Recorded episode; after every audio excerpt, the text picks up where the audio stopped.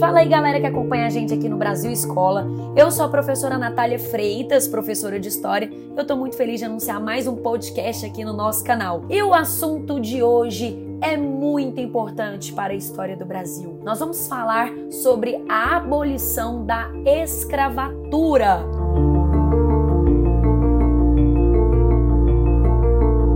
Gente, a abolição da escravidão no Brasil aconteceu por meio de uma lei. A abolição oficial aconteceu por meio de uma lei chamada Lei Áurea, que foi aprovada no dia 13 de maio de 1888, já ali na segunda metade do século XIX. Essa lei, ela foi assinada pela princesa Isabel, que era filha do então imperador Dom Pedro II. Então veja bem, a Lei Áurea, ela foi assinada no contexto do segundo reinado, ali já quase no finalzinho do segundo reinado, já quase virando para o período republicano. E é bom a gente lembrar aqui que a princesa Isabel, filha de Dom Pedro II, ela serviu três vezes como regente do Império do Brasil, enquanto seu pai, Dom Pedro II, viajava pelo exterior. Ela promoveu a abolição da escravidão durante a sua terceira e última atuação como regente,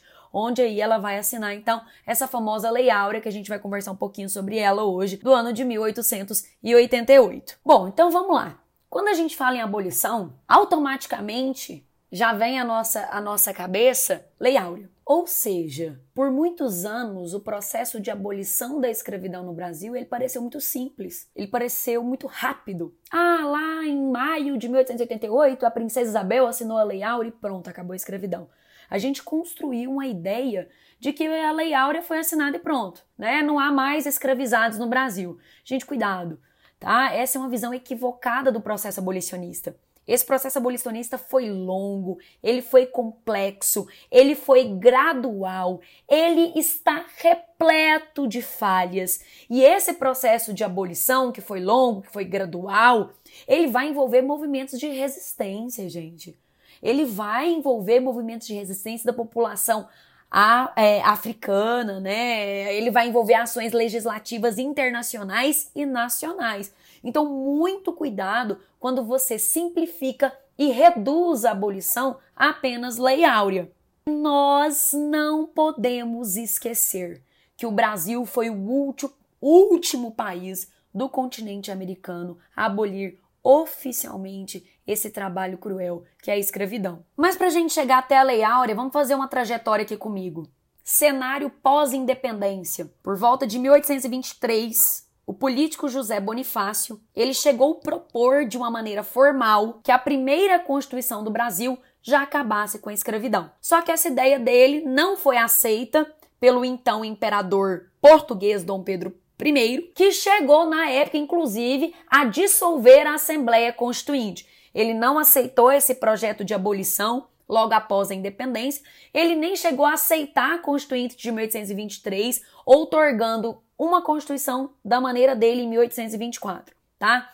Então, a primeira vez que nós temos um projeto que foi levado para a Casa Legislativa Brasileira foi o projeto do José Bonifácio para abolir a escravidão, mas não foi aceito pelo, pelo Dom Pedro I. Já em relação ao cenário internacional, nós temos que lembrar que desde o início do século XIX, a Inglaterra ela já realizava uma pressão em relação a Portugal para abolir a escravidão nas suas colônias. Porém, Portugal não vai atender isso de imediato. E mesmo após a independência do Brasil em relação a Portugal, a Inglaterra continuou a exercer pressão pela abolição, lógico, a fim ali naquele contexto ganhar mercado consumidor também. Mas não pense você que a abolição se justifica apenas pela pressão inglesa. Muito cuidado. Há uma pressão inglesa internacional, mas ela não é a única, né?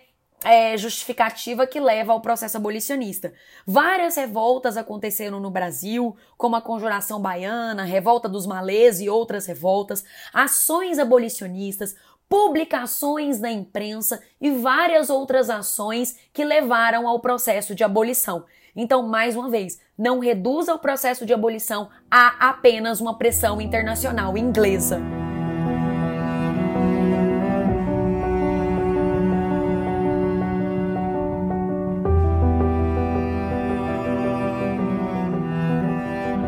E cenário de abolição da escravidão é um cenário lento, é um cenário gradual. Eu quero destacar aqui a Lei Feijó de 1831. Gente, a Lei Feijó ela foi feita em homenagem ao padre Diogo Antônio Feijó, e essa lei proibia a importação de escravos para o Brasil.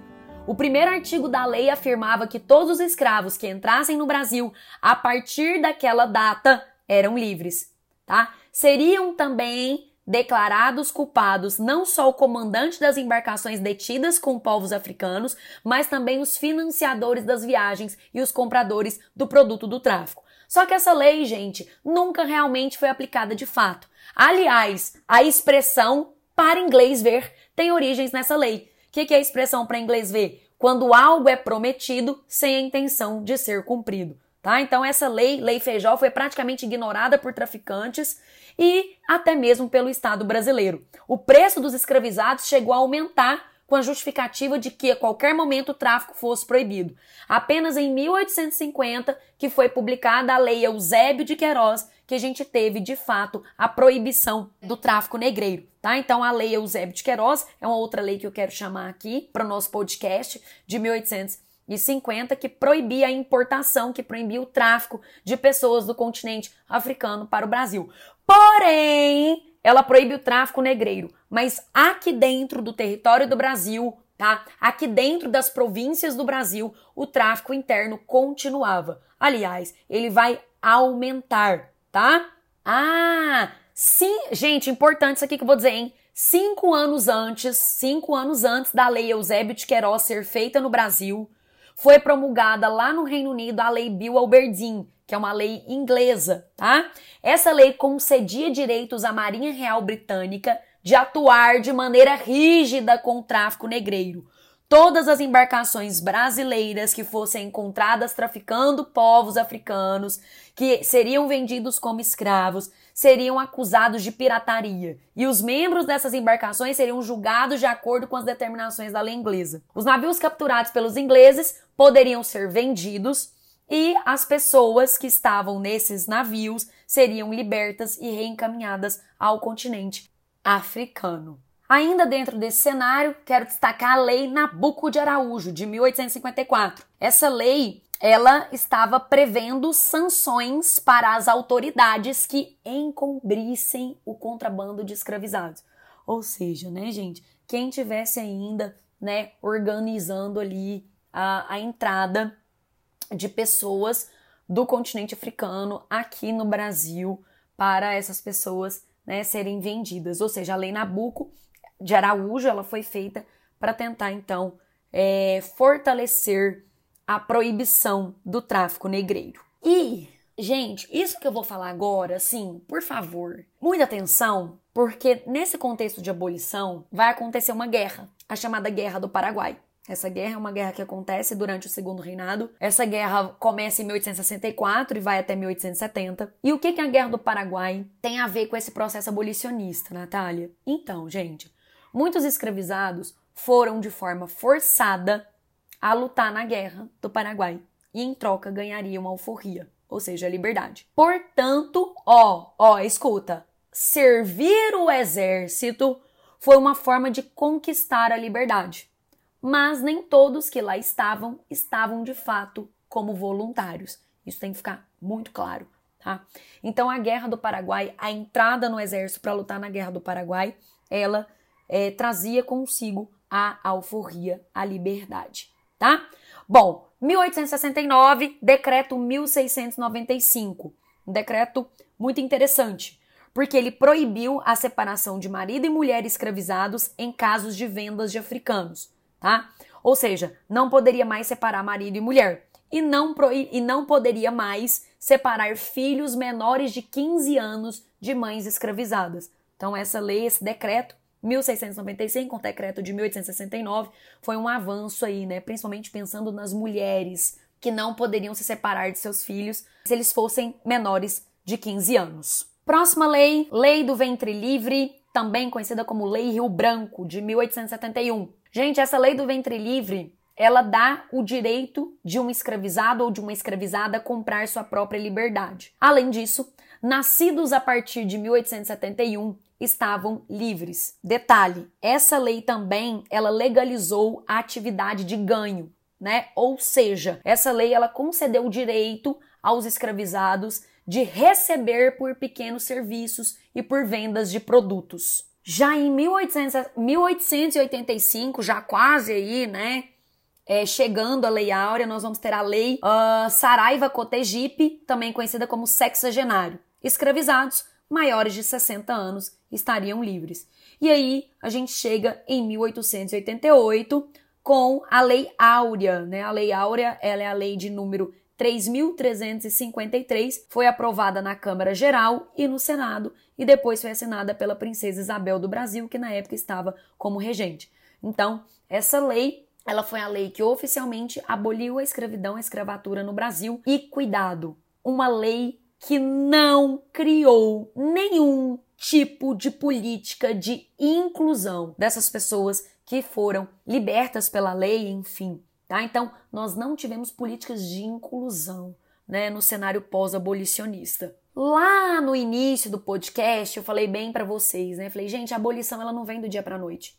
Ela é feita com revolta, ela é feita com luta. E eu quero deixar aqui os principais nomes que se destacaram na luta pela abolição: mulheres negras, homens negros. Por exemplo, o farmacêutico José do Patrocínio, o engenheiro André Rebouças, o advogado Luiz Gama. É, esses três que eu acabei de falar, eles atuaram como jornalistas, publicando textos abolicionistas. O jangadeiro Francisco José do Nascimento, conhecido como Dragão do Mar. A Adelina, né, gente? Adelina Charuteira. A escritora Maria Firmina dos Reis. E o escritor Machado de Assis. Gente, então tem aqui, ó, eu poderia ficar muito tempo ainda falando de nomes que se destacaram nesse, nesse processo, né, nessa luta pela abolição da escravatura. Então, toda vez que a gente vai falar de lei áurea, né, na verdade a gente está falando é de resistência, né? Entre as formas de resistência estão as fugas, estão as revoltas que exigiam melhores condições de vida, exigiam o fim da escravidão. Muitos escravizados fugiam e se abrigavam em quilombos, tá? Então, cuidado, cuidado para você não simplificar Cuidado para você não reduzir a abolição. Essa abolição ela foi lenta, gradual e acompanhada de muita resistência. Ah, e só uma curiosidade: há uma flor que se tornou o símbolo do movimento abolicionista, que é a camélia branca. Essa camélia branca, ela foi plantada num dos quilombos que foi formado no Rio de Janeiro, e nesse quilombo os escravizados, os quilombolas, né, eles cultivavam essas camélias brancas para vender. E com o tempo essa flor foi se tornando aí símbolo da causa abolicionista. Gente, espero que vocês tenham gostado desse podcast e que ele tenha aí, né, contribuído para essa reflexão acerca da Lei Áurea e do processo de abolição no Brasil, tá bom? Muito obrigada e vejo vocês no nosso próximo episódio. Tchau, tchau.